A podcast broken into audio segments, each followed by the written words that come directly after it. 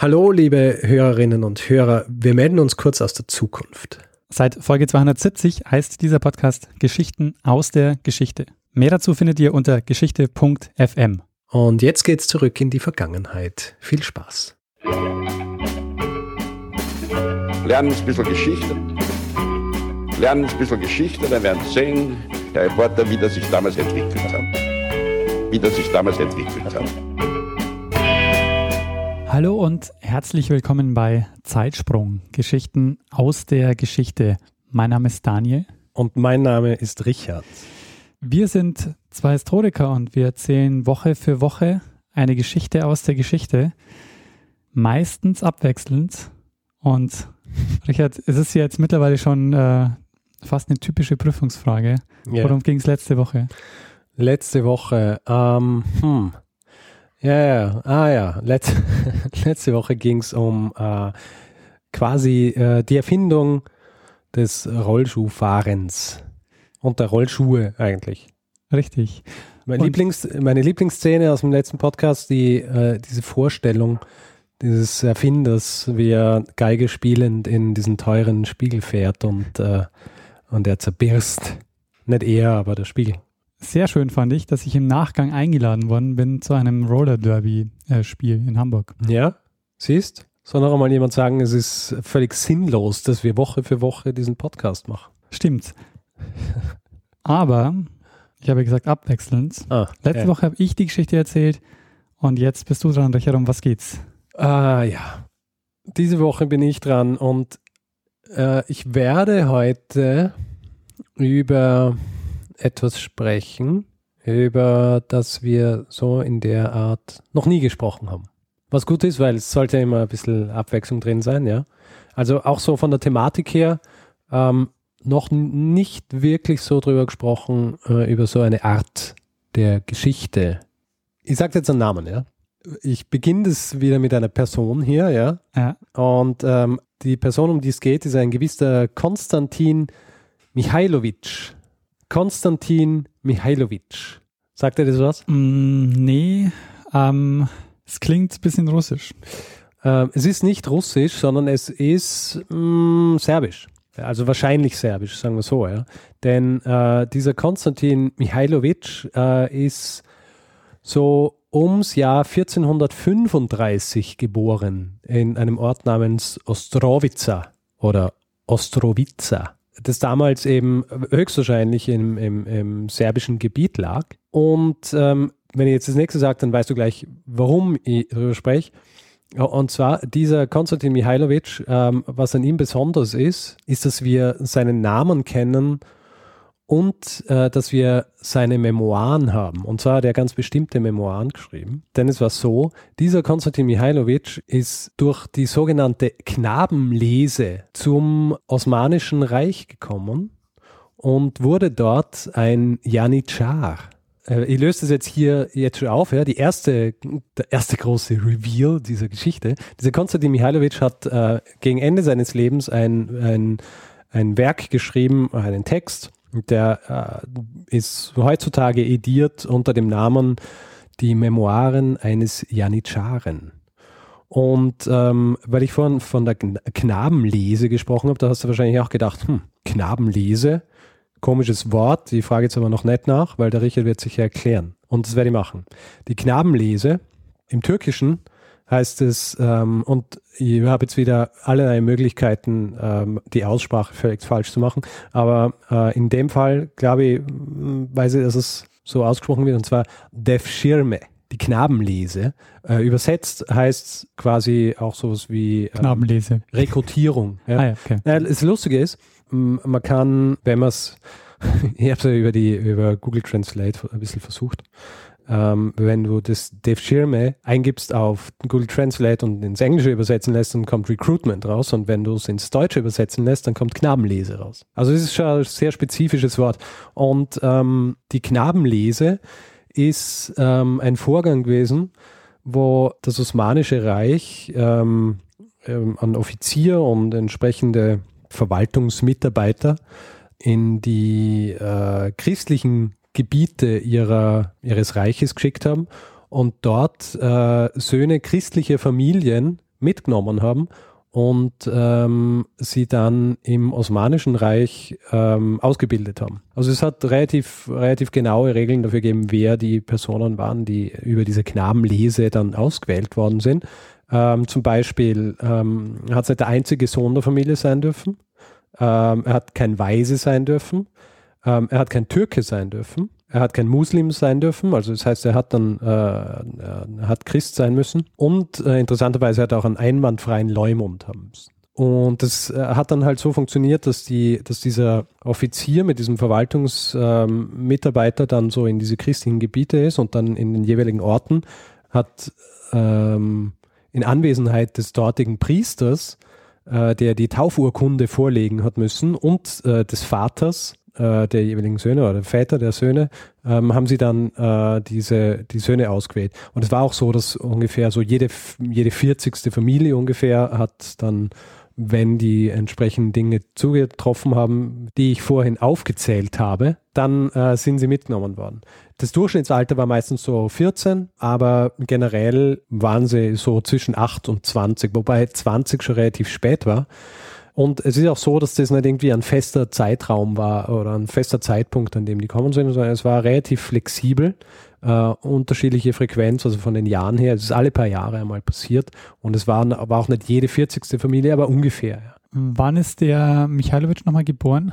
1435. 1435. Wobei, und das ist ganz interessant, ähm, in der, ähm, äh, also überall, wo über Konstantin Michailowitsch geschrieben wird, äh, steht, dass er quasi über diese Knabenlese Teil der Janitschan worden ist. Nur bei ihm war es ein bisschen so, dass er eher quasi so mitgenommen worden ist. Nicht, glaube ich, nicht streng über diese Knabenlese, weil er war schon relativ alt ja, und er war dann auch relativ schnell dabei bei, ähm, bei Kampfhandlungen, das, die aber so nah an diesem Zeitpunkt waren, als er mitgenommen worden ist, dass er da höchstwahrscheinlich seine, seine Ausbildung zum, zum äh, Janitschar noch, noch gar nicht beendet hat. Deswegen bin ich mir nicht ganz sicher, ob ich über diesen strengen, quasi so streng über die Knaben lese oder ob er, und es ist nämlich auch ganz interessant, die Janitschan, über die noch ein bisschen natürlich noch eingehen wird, die sind als sie im 14. Jahrhundert gegründet worden sind von Murad I., dem Sultan Murad I., sind sie oft auch gespeist worden von quasi so äh, gefangen genommen worden. Also da war es wirklich noch so, äh, so Gebiete sind erobert worden und dann sind viele sind umgebracht worden, quasi verkauft und so weiter und viele sind dann auch mitgenommen worden als Sklaven und haben aber dann diese Ausbildung bekommen, sind islamisiert worden und sind dann Teil dieses Janitschan-Chors worden. Vielleicht noch ein bisschen genauer, was jetzt mit den Jungen passiert ist, die mitgenommen worden sind äh, im, im Zuge dieser Knabenlese. Es hat da ein Auswahlverfahren gegeben. Und zwar äh, laut der, laut der Literatur ist es so, dass die intelligentesten und die schönsten und die stärksten, die sind in die sogenannten Palastschulen kommen. Und diese Palastschulen waren zum Beispiel in Bursa, Edirne, später dann Istanbul, nachdem es erobert worden ist, ähm, damals noch Konstantinopel und dann auch Galata. Und die sind dorthin gebracht worden und haben dort quasi äh, sehr ausführliche Ausbildung genossen. Zuerst einmal, und das war, das ist äh, bei allen passiert, sind sie islamisiert worden. Es heißt auch, dass sie nicht gezwungen worden sind, ja, ähm, überzutreten, ja, oder zu konvertieren, aber natürlich kannst du vorstellen, dass dieses jemandem nahe tragen, dass er doch äh, konvertiert, dass das äh, ein bisschen forcierter war, als man sich das äh, heutzutage vorstellen würde. Ja? Wenn man jemandem nahe trägt, der möge doch konvertieren. Und ähm, dort in diesen Palastschulen ähm, haben sie dann äh, zum Beispiel, also sind sie äh, im Islam, also sind konvertiert und haben dann alles über den Islam gelernt, haben eine generelle Ausbildung einfach gekriegt, ähm, ähm, haben Türkisch, Persisch, äh, also türkische, persische und arabische Literatur gelernt, ähm, haben Reiten gelernt, den Speerwurf, Bogenschießen, Ringen, Gewichtheben, also sehr äh, sportliche Ausbildung auch. Und für jene, die äh, gewisses Talent gehabt haben, äh, die haben dann auch äh, Musikunterricht gekriegt. Ja. Und die, äh, die dann diese Palastschulen absolviert haben und die Ausbildung war ist ungefähr gegangen, bis sie so 22 waren, die haben dann recht hohe offizielle Ämter äh, befüllt eigentlich. Ja. Also so äh, Gouverneur von unterschiedlichen äh, Gegenden des Reiches, äh, Visier oder sogar Großvisier. Also die sind wirklich dezidiert ausgebildet worden, um dann die höheren Ämter äh, zu erfüllen, die der Sultan eigentlich nicht mit Osmanen befüllen wollte. Ja. Das ist ganz schön clever. Ja. Ich meine, weil dadurch hat er quasi äh, schafft es, dass er quasi Leute mit reinbringt, die vorher noch keine Abhängigkeiten bedient haben. Genau. Und die anderen, also die nicht so intelligenten und nicht so schönen und so weiter, die sind äh, zuerst einmal aufs Land geschickt worden zu Familien und haben einmal ähm, bäuerliche Dienste leisten müssen eine Zeit lang. Sind natürlich auch islamisiert worden und sind dann auch äh, relativ schnell militärisch ausgebildet worden. Und diese äh, sind dann zu den Janitscharen also quasi in die, in die, äh, aus denen sind dann quasi die Janitscharen gespeist worden. Und ähm, jetzt ist es eigentlich Zeit, dass ich mal erkläre, was die Janitscharen eigentlich sind. Ja, wer oder was ja. sind eigentlich die überhaupt die Janitscharen? ähm, die Janitscharen sind im Grunde gebildet worden, so ein bisschen als die, als die Leibgarde des Sultans und haben aber dann über die Jahrhunderte, und sie sind im 14. Jahrhundert gebildet worden und haben über die Jahrhunderte dann eigentlich die Infanterie äh, des osmanischen Heers gebildet. Das osmanische Heer hat eigentlich in erster Linie aus berittenen Soldaten bestanden, den sogenannten äh, Shipahi. Und äh, die Janitscharen waren die Infanterie. Die, deren Aufgabe war es ähm, im Grunde, äh, also so diesen, diesen Infanteriekern des Heeres zu bilden und immer nah am Sultan zu sein und eben ihn auch äh, zu beschützen natürlich. Und in, der, in Friedenszeiten zum Beispiel ähm, haben sie äh, nah beim Palast gewohnt, also haben sie ihre Baracken gehabt und haben auch äh, unter anderem so ein bisschen Polizeifunktion gehabt in den Städten. Und die, diese Janitscharen, als sie von Murat I. eben gegründet worden sind, ähm, hat er ihnen gleich einmal 16 Regeln gegeben. Ja? Also was sie, ähm, was sie einhalten müssen. Ich lese jetzt ein paar vor. Also äh, ganz wichtig war natürlich der absolute Gehorsam gegenüber ihren Offizieren. Dann so striktes militärisches Verhalten, ja, also auch, dass sie quasi ihren, äh, ihre gesamte Zeit darauf ähm, äh, damit verbringen, äh, zu trainieren und so weiter dass nur die besten Rekruten wirklich in, in diesen, äh, in diesen Janitschan-Chor aufgenommen werden. Interessanterweise auch, dass äh, so herkömmliche Janitscharen keine Bärte haben durften, erst dann höherer Rang, dass sie immer in Baracken wohnen müssen, dass sie nicht heiraten durften, bevor sie quasi ausgeschieden sind äh, aus, der, aus dieser Einheit. Und natürlich äh, kein Alkohol und kein Glücksspiel, ganz wichtig. Alkohol sowieso im Islam da merkt man schon, okay, die, ähm, die sind quasi herangezüchtet worden, um Eliteeinheit zu sein. Ja? Und sind dann auch lange Zeit als das betrachtet worden. Sie haben dann äh, dadurch, dass sie so diese strenge militärische Ausbildung gehabt haben und quasi Eliten waren und, und äh, äh, die waren, die halt dann in den Schlachten am härtesten gekämpft haben und so weiter, haben sie auch ähm, ziemlich, also sie haben ziemlich viele Vorteile gehabt dadurch. Ja? Also sie haben zum Beispiel, wenn sie dann ausgeschieden sind, haben sie lebenslangen Sold, also lebenslange Rente bezogen, ja, haben Steuerfreiheit gehabt, haben dann natürlich heiraten dürfen und ja, sind eigentlich quasi, solange sie auch bei den Janitscharen waren, war quasi für ihren Unterhalt und für ihre Verpflegung und so weiter gesorgt. Ja, ja also so wirklich so, das, ihr Leben ist, hat quasi stattgefunden in diesen in diesen Baracken und äh, im, also der Militarismus ja, war ihr Leben, wenn man so will. Weißt du, wie viel es davon gab? Ähm, lustig, dass du es fragst, weil ich weiß es relativ genau. Ähm, als sie gegründet worden sind, um, also Ende des äh, 14. Jahrhunderts, waren es ungefähr 1000 und das hat sich äh, sukzessive gesteigert und in, zu Hochzeiten also ähm, Ende des 17. Jahrhunderts äh, hat so an die 70.000 gegeben. 70.000? 70.000. Aber, und äh, dann kannst du dir vorstellen, wie groß das osmanische Heer war, denn ähm, sie waren eigentlich, haben immer nur ungefähr so 10 Prozent äh, des eigentlichen Heers gestellt. Also der Großteil des Heers waren eigentlich die berittenen Soldaten. Aber nicht alle Janitscharen waren, äh, kamen aus dieser Knabenlese, nur ein Teil. Naja, es ist ja so gewesen, dass äh, also die, die Knabenlese ist ähm, so im 16. Jahrhundert ähm, eigentlich äh, so ausgelaufen und beendet worden, weil es war so, dass die Position, die diese Janit, die Janitscharen gehabt haben, war ja re recht privilegierte. Ja? Und ähm, hohes Ansehen und so weiter. Und die Bevölkerung dort wollte natürlich auch, dass, dass nicht nur die äh, Christen irgendwie aus den entlegenen Gegenden des Reiches diese da eintreten können. Und ähm, es gab zu diesem Zeitpunkt dann ja auch schon Kinder und Enkel von früheren Janitscharen, die dann später geheiratet haben, nachdem sie ausgeschieden sind. Und äh, die sind dann auch aufgenommen worden in, äh, in, in die Janitscharen. Und äh, die äh, Defschirme, die Knabenlese, ist dann offiziell, äh, also ist offiziell im Jahr 1648 beendet worden, aber im Jahr 1594 sind ähm, die Janitscharen schon für alle geöffnet worden. Ab diesem Zeitpunkt äh, hat, hat jeder Vorausgesetze, hat natürlich die äh, körperlichen ähm, Voraussetzungen erfüllt, hat Teil der Janitscharen werden können.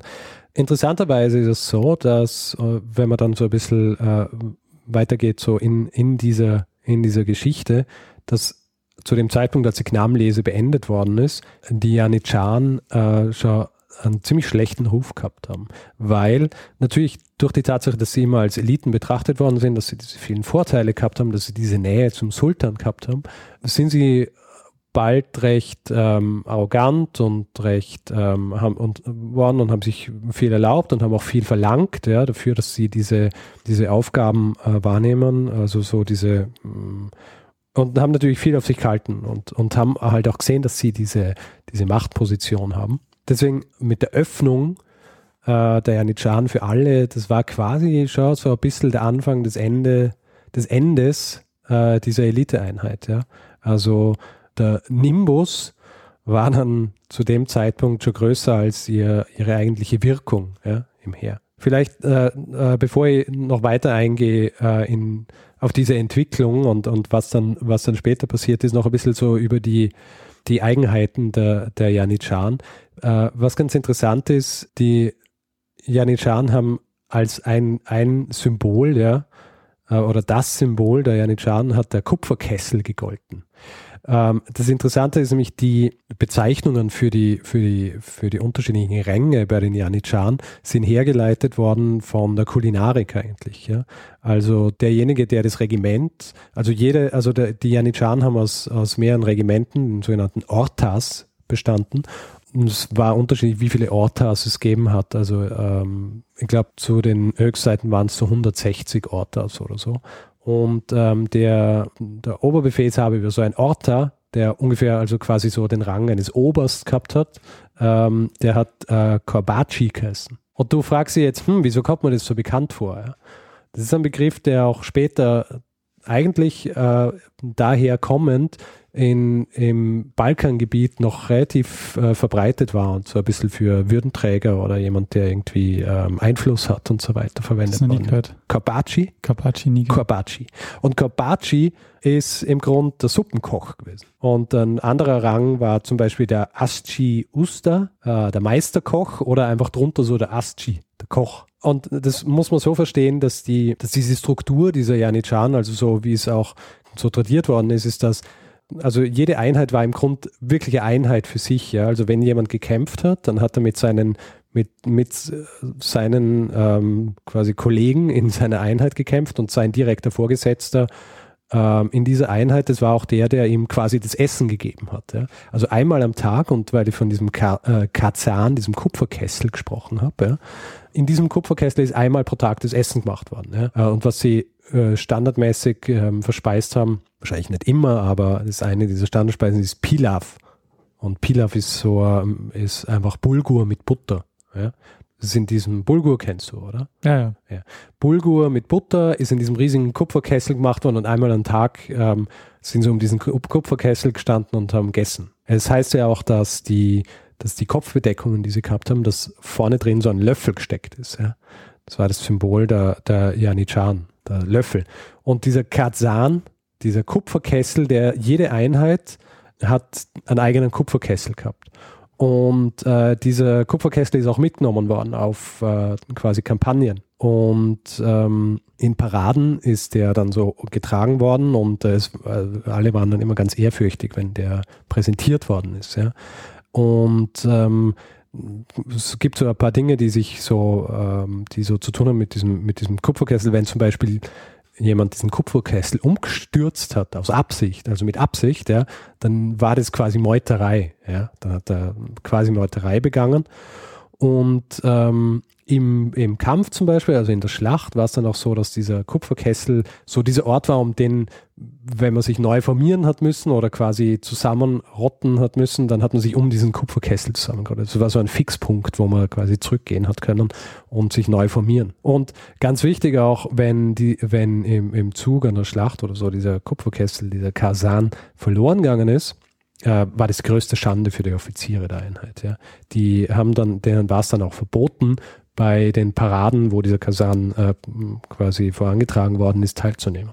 Ähm, vielleicht auch noch, ähm, weil wir darüber gesprochen haben, die, was so ihre Aufgabe war. Ja? Also äh, Infanterie halt auch so nah um den Sultan und in der, in, äh, in der Anfangszeit war es so, dass sie wirklich so auf dem freien Schlachtfeld äh, gekämpft haben und sie haben wirklich gegolten. Also äh, ich meine, kannst du dir vorstellen, ja, die, die haben äh, quasi von Jugend an diese Ausbildung gehabt und haben nichts anderes gemacht, als sich quasi vorzubereiten auf, auf, den, auf, auf so eine Schlacht und waren natürlich gefürchtet, hat dann auch ähm, vielleicht von den Waffen her, ja, sie haben den sogenannten Yatagan gehabt und der Yatagan war so ein Schwert, das in erster Linie dazu gedacht war, Köpfe abzuhauen. Wenn sie einen Kopf abgehaut haben, dann haben sie äh, den gebracht und haben dann eine Feder gekriegt, die sie auf ihren Hut stecken können. Und ähm, für was sie auch bekannt waren in der Anfangszeit und ist auch lang quasi so äh, traditionelle Waffe gewesen, äh, sind Pfeil und Bogen. Ja? Und waren auch gefürchtet, weil sie auch ausgebildet worden sind im sehr präzise und auf weite Distanzen, also quasi Scharfschützen. Und das haben sie anfangs mit Pfeil und Bogen gemacht und sie haben dann relativ schnell,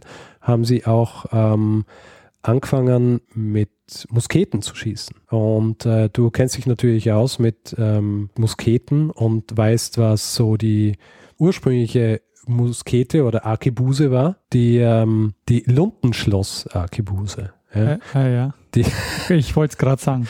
ähm, also Lundenschloss hat, hat ein Zündloch gehabt und ähm, in diesem Zündloch ist das Schießpulver gewesen. Ja. Und ähm, das ist quasi angezündet worden und damit ist so die Kugel raus propellt worden. Ja. Und das war die, die, die haben relativ schnell angefangen damit, äh, also schon so im ja, 15. Jahrhundert, ja, äh, und haben auch gleich so Ausbildung gehabt, um, um zum Beispiel die einhändig zu tragen, was äh, die waren riesig, ja, also wenn du so diese alten, wenn du die mal gesehen hast, ja. Die, diese Lundenschloss Arkebusen oder Lundenschloss äh, Musketen, wie sie sie verwendet haben, die haben Tüfenk oder Tüfek äh, geheißen. Ähm, wahrscheinlich aus dem Persischen, ähm, vom, vom Wort für Blasrohr.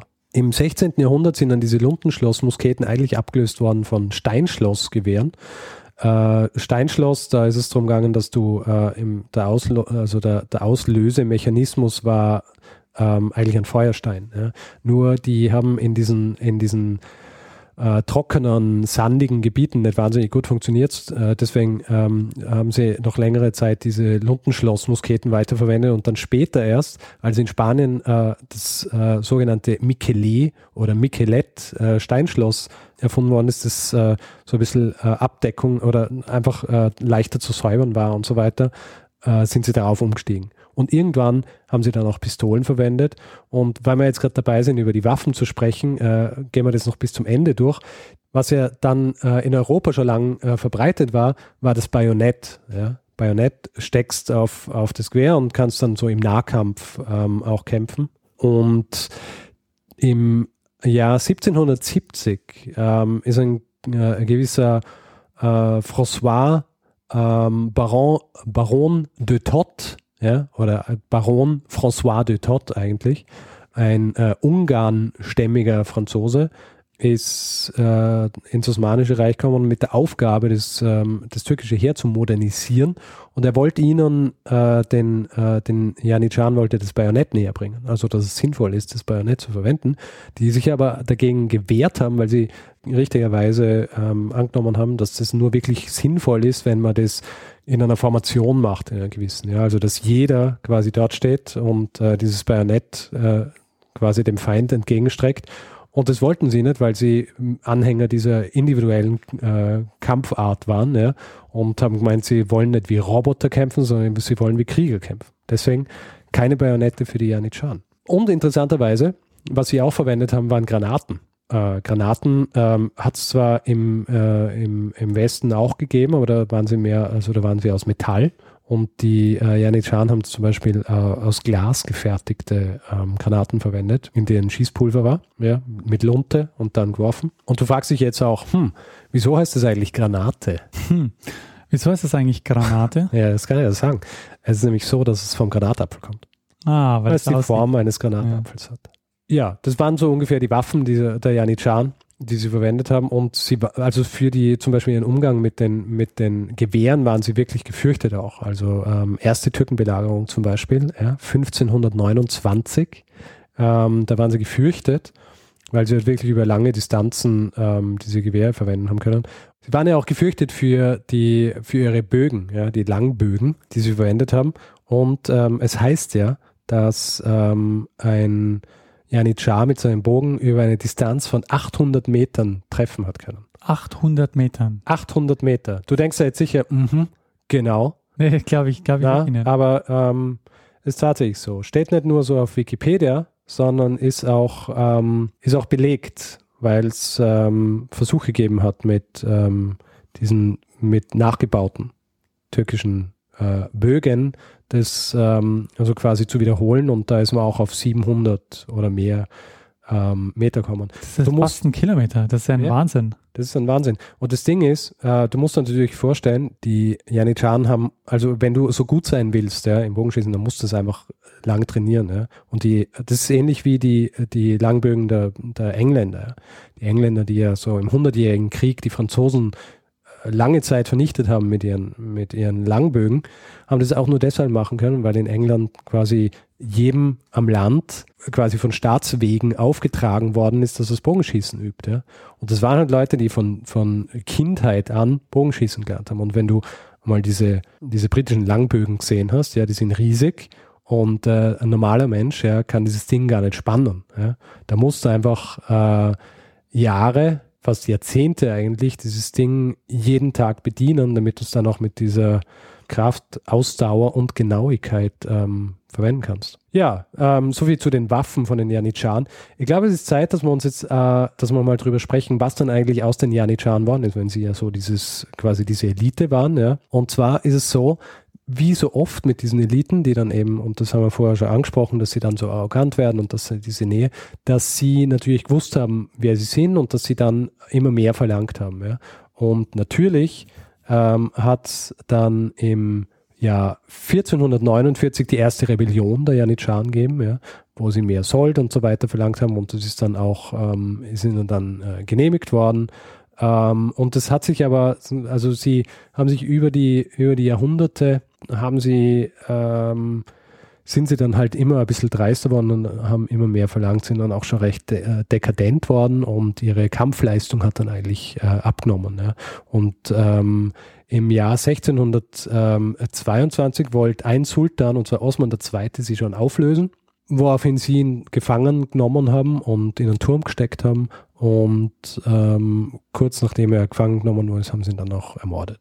Es wäre jetzt aber auch verwunderlich gewesen, wenn innerhalb dieser Jahrhunderte es niemals passiert äh, wäre, dass da ein Militärputsch oder so von den Janitscharen gemacht worden wäre, weil es ja, irgendwie auf der Hand. Ähm, du erinnerst dich vielleicht noch an die Geschichte mit ähm, der Bartsteuer. Und da äh, gab es ja die Strelitzen, die äh, der Peter dann ja quasi auch als Zäsur quasi altes Russland, neues Russland ähm, aufgelöst hat und dann ja auch hinrichten hat lassen. Ja, und da hat es ja auch diese Strelitzen-Aufstände gegeben.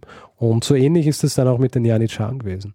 Äh, der Grundgedanke mit äh, Dev Schirme, ja, dieser Knabenlese, ist ja eigentlich gewesen, sowas ähm, auszuschalten. Ja? Also, dass du quasi immer frisches Blut in diese Einheit bringst, indem du Unbeteiligte, die keine Verbindungen haben zu irgendjemandem im Reich, äh, holst und sie ausbilden lässt und die in, sie auch so indoktrinierst und quasi so mit diesen 16 Regeln und so weiter werden sie versehen, dass sie ähm, eine Einheit bilden, die gar nicht auf den Gedanken kommt, da irgendwie äh, so, äh, so zu rebellieren. Und deswegen, ja, der Niedergang war dann halt wahrscheinlich schon wirklich so diese Öffnung der Janitscharen für alle. Und ähm, es kam, wie es kommen musste. Und im Jahr 1826 äh, hat dann der Sultan Mahmud II. Äh, wieder mal seine, seine Armee äh, modernisieren wollen und äh, hat den Janitscharen mit, mitgeteilt, dass, äh, dass sie auf, aufgelöst werden, woraufhin sie natürlich den Palast stürmen wollten. Das ist abgewehrt worden, ihre Baracken sind angezündet worden und ähm, mehrere tausend Janitscharen sind im Zuge dessen äh, getötet worden. Der Rest von ihnen ist dann entweder so verstoßen worden oder einfach exekutiert. Und ähm, in der Geschichte wird es bezeichnet als das wohltätige Ereignis. Also da kannst du irgendwie, merkt man ein bisschen an dieser Bezeichnung, dass im Grunde viele wahrscheinlich von den Janitscharen schon die Nase voll gehabt haben. Weil sie halt antiquiert waren und aber halt trotzdem noch immer so diese privilegierte Stellung haben wollten. Ja. Aber da sind wir dann schon im 19. Jahrhundert. Da sind wir schon im 19. Da sind wir schon in der Zeit, was man, wo man in Europa immer gerne spricht vom kranken Mann am Bosporus, oder? Ja. Und äh, äh, ich meine, es ist ja auch so gewesen, dass ähm, im Vergleich zum Westen, ja, die, die Janitscharen zu diesem Zeitpunkt ja schon quasi wirklich ein Relikt waren. Dieser Zeit, als äh, das Osmanische Reich halt wirklich so dieses Großreich war, wie es halt war zu den Zeiten, als, ähm, als Wien belagert worden ist, ja, das erste und das zweite Mal. Wobei äh, das zweite Mal, 1683, das war ja schon die Zeit, als die Janitscharen schon ein bisschen so am, am Kranken waren. Äh, wobei man sagen muss, dass natürlich bei diesen Belagerungen äh, die Fertigkeit der Janitscharen schon auch äh, so sehr hervorgekehrt worden ist, weil sie haben ja nicht nur ähm, gekämpft, sondern sie haben auch zum Beispiel so eigene Einheiten gehabt, die sich mit, ähm, mit all der Technik befasst haben, die du brauchst, um, äh, um eine Stadt zu belagern. Weil ja zu der Zeit ähm, so diese offenen Schlachten eigentlich weniger stattgefunden haben, sondern mehr Belagerungen. Da haben sie ein bisschen umdenken müssen und auch äh, äh, quasi sich neue Dinge überlegen und haben sie zum Beispiel solche gehabt, die Minen gebaut haben. Ja die sie dann äh, und, und äh, Tunnel gegraben, damit sie sich eingraben können unter den Stadtmauern durch und so weiter. Aber das ähm, hat in Wien zumindest das ähm, beim ersten und beim zweiten Mal nichts genützt. Ja, und was ist jetzt mit dem Konstantin Michalowitsch, mit dem du eingestiegen bist? äh, naja, der Konstantin, der ist quasi im Dienst des Sultans äh, gewesen ähm, ist dann, nachdem äh, Bosnien im Jahr 1463 ähm, erobert worden ist, ist er ähm, auch Oberbefehls- oder Befehlshaber über ein äh, gewisses Kontingent worden, also ungefähr 50 Janitscharen. Allerdings ist dann äh, diese, diese Festung, die er da befestigen hätte sollen mit diesen 50 Janitscharen, ist dann von ähm, Matthias Corvinus eingenommen worden. Und ähm, er ist dann in ungarische Gefangenschaft gekommen, hat dann dort quasi erklären können, ja, dass er eigentlich dieser, dass er eigentlich Christ ist und äh, aus, äh, aus Serbien kommt und ist dann quasi wieder ähm, zurückgekommen. Ja. Hat dann, wo genau er dann gelebt hat, äh, ist nicht ganz klar.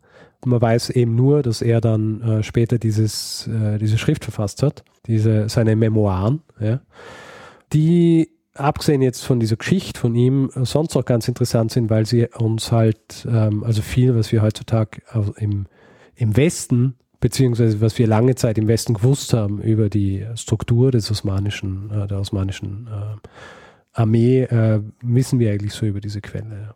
Gerade vor allem äh, dadurch, dass die, das Osmanische Reich ja lange Zeit so, ähm, so mächtig war, und das so in der Geschichtsschreibung auch so ein bisschen nachgehalten ist, ja, ist ja, hat sehr lange gedauert, bis, bis auch westliche, ähm, also westeuropäische Historiker und Historikerinnen irgendwie sich differenziert auseinandergesetzt haben im Osmanischen Reich, ja. Ich weiß nicht, ob das ein bisschen weit zu hergeholt ist. Ihr habt es an mehreren Stellen gelesen, aber die Clowns in Zirkussen, ja, diese weiten Hosen, die die Clowns tragen, ja, sind ja angeblich äh, angelehnt an die, ähm, an die Kleidung der Janitscharen. Also soll so ein bisschen diese, so ein bisschen lächerlich machen. Ja, ja das ist aus Konstantin worden. Er ist irgendwann gegen Ende des äh, 15. Jahrhunderts dann wahrscheinlich verstorben. Ja, Richard, äh, vielen Dank für die Geschichte. Ja, jetzt ein bisschen militärhistorisch auch mal. Ich glaube, wir haben noch nie so was Militärhistorisches gemacht. Stimmt, wir haben noch nie Militärgeschichte, ja. Gut, Gut. sehr gut, haben wir das auch abgedeckt. Naja, was sehe, das ist nur der Anfang, ja. Jetzt können wir auch äh, dann so Reihen machen. Ja, mit Waffengattungen, das Spezial. Spezialeinheiten, ja. Da würde ich sagen, Feedback-Blog. Ah, ja, Feedback-Blog. Gut. Wer Feedback geben will zu dieser Folge, vor allem ähm, äh, zu meiner türkischen Aussprache, die, ich gebe es zu, wahrscheinlich einiges zu wünschen übrig lässt, ähm, und auch anderen Dingen, äh, kann es wie immer machen auf, ähm, auf unserer Website direkt, zeitsprung.fm. Unter jedem Beitrag kann kommentiert werden. Dann auch gern per E-Mail feedback at zeitsprung.fm. Und wer ähm, auf diesen Netzwerken zugegen ist, kann das Ganze dann auch auf Facebook machen. Da ist es facebook.com slash zeitsprung.fm oder auch über Twitter.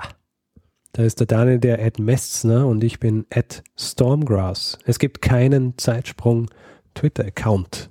Gibt es noch Möglichkeiten? Ah, wir freuen uns immer über Sterne auf, Auf- iTunes. Genau, ja. Und diesmal müssen wir echt einen ganz, ganz besonderen Dank aussprechen. Und zwar, wir haben ja die Möglichkeit, äh, es gibt die Möglichkeit, äh, uns auch finanziell zu unterstützen. Wir haben einen PayPal-Button auf der Seite und äh, man kann uns per Flatter unterstützen. Und wir haben diesmal richtig ähm, viele Leute, die uns ähm, was geschickt haben.